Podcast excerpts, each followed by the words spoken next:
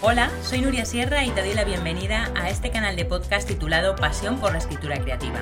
Soy escritora, lectora profesional, formadora y mentora de escritores. Mi misión es ayudar a los apasionados de las palabras a desarrollar todo su talento en el proceso de escritura. En este canal quiero compartir contigo toda mi experiencia acerca de técnica narrativa, trucos de escritura y motivación para escribir.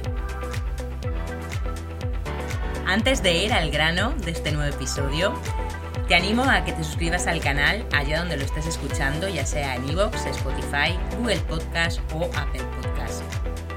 También te invito a que te suscribas a mi newsletter en uriasierra.com y a que te descargues los recursos gratuitos que allí encontrarás para aplicar a tu escritura.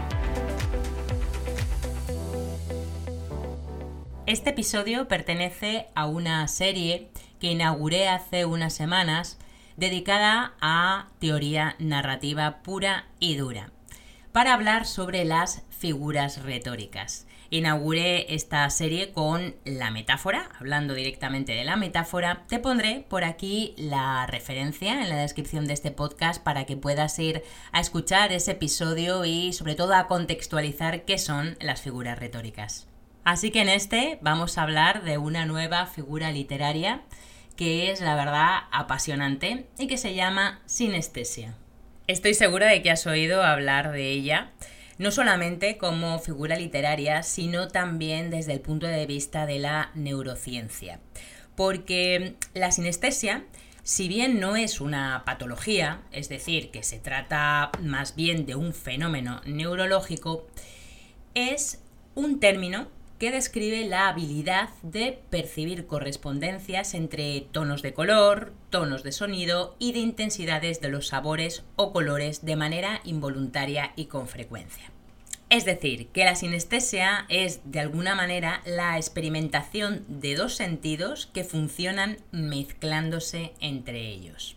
Algunos ejemplos de personas sinestésicas son aquellas que pueden sentir un sabor dulce cuando tocan una superficie suave o aquellas que asocian colores a la música o a números y letras, que es la llamada sinestesia de grafema color.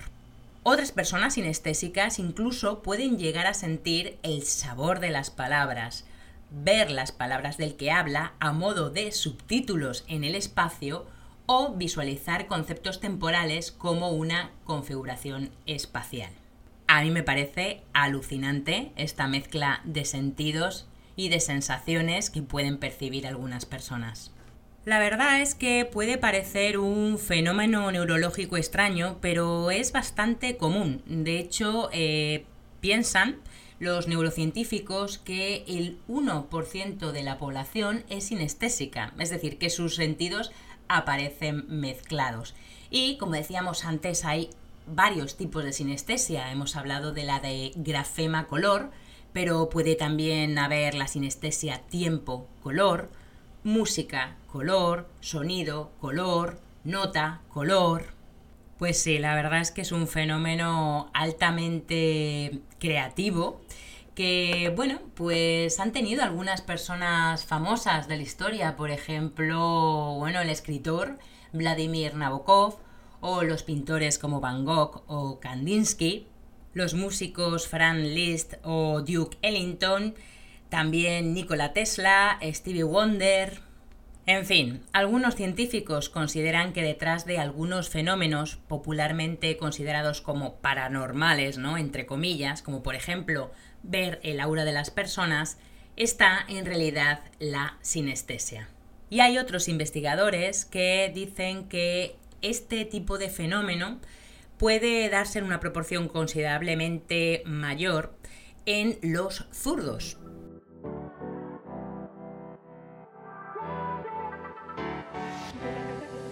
Así que ahí dejamos este fenómeno neurológico muy curioso aunque por lo visto bastante común, para centrarnos en lo que aquí importa, que es la literatura y la escritura. ¿Qué es entonces la sinestesia como figura literaria? Bueno, pues consiste en la atribución de una sensación a un sentido que no le corresponde, es decir, lo que hemos visto como fenómeno neurológico. Ejemplos de sinestesia son expresiones como amarillo chillón ásperas palabras o mirada dulce. Es decir, son dos términos que pertenecen a un campo sensorial diferente. Amarillo pertenecería a los colores, ¿no? A la vista. Y chillón pertenecería al mundo de lo auditivo. Ásperas pertenecería al mundo del tacto, palabras sería en cambio, bueno, pues o bien del mundo de la vista, si las vemos escritas, o bien del mundo auditivo, si las escuchamos. Y en mirada dulce, lo mismo. Tenemos por un lado la mirada, es decir, la visión, y por otro lado el dulce de, bueno, pues del sentido del gusto. Como ves, consiste en hacer una metáfora con conceptos que provienen de campos sensoriales diferentes. Este cóctel de los sentidos resulta, bueno, te puedes imaginar, bastante atractivo y además, bueno, casi casi infinito.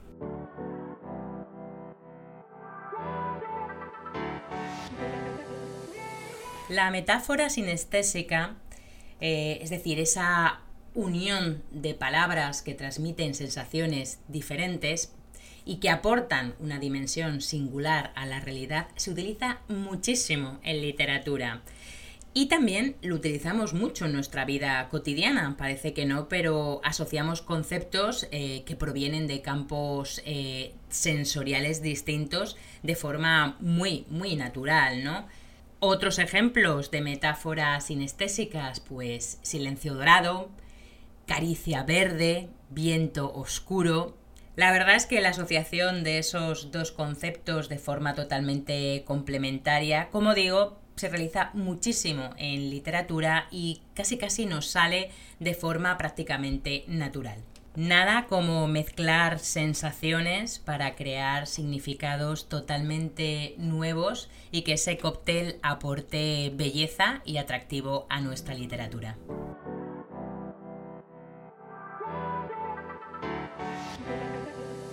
Podemos utilizar dos tipos de metáfora sinestésica. Tenemos por un lado la directa, que es aquella donde se unen colores o texturas con la evocación de las sensibilidades, por ejemplo, esa pelea olía a peligro.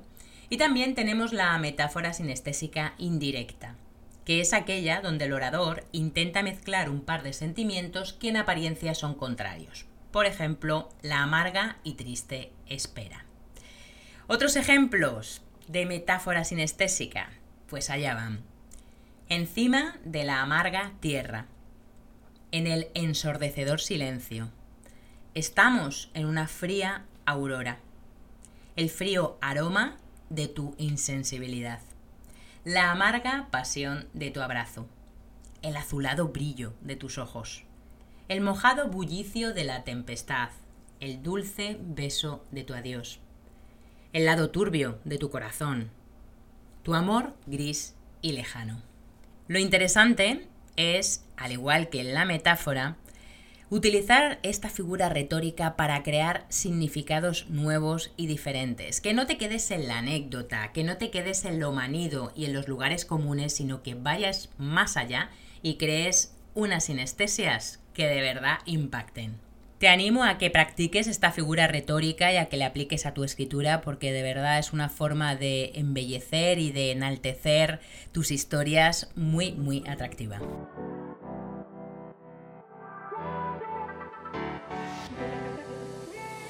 Y hasta aquí el nuevo episodio de la serie sobre técnica narrativa pura y dura que estoy dedicando a las figuras retóricas, a las figuras literarias. Espero que este contenido te resulte útil. Si es así, que lo compartas con quien creas que le puede interesar para que llegue cada vez a más apasionados de las palabras. Te invito de nuevo a que te suscribas al canal, ya sea en iVoox, Spotify, Google Podcast o Apple Podcast, y también a que te suscribas a mi newsletter en nuriasierra.com. Muchas gracias por escuchar este episodio y hasta el próximo.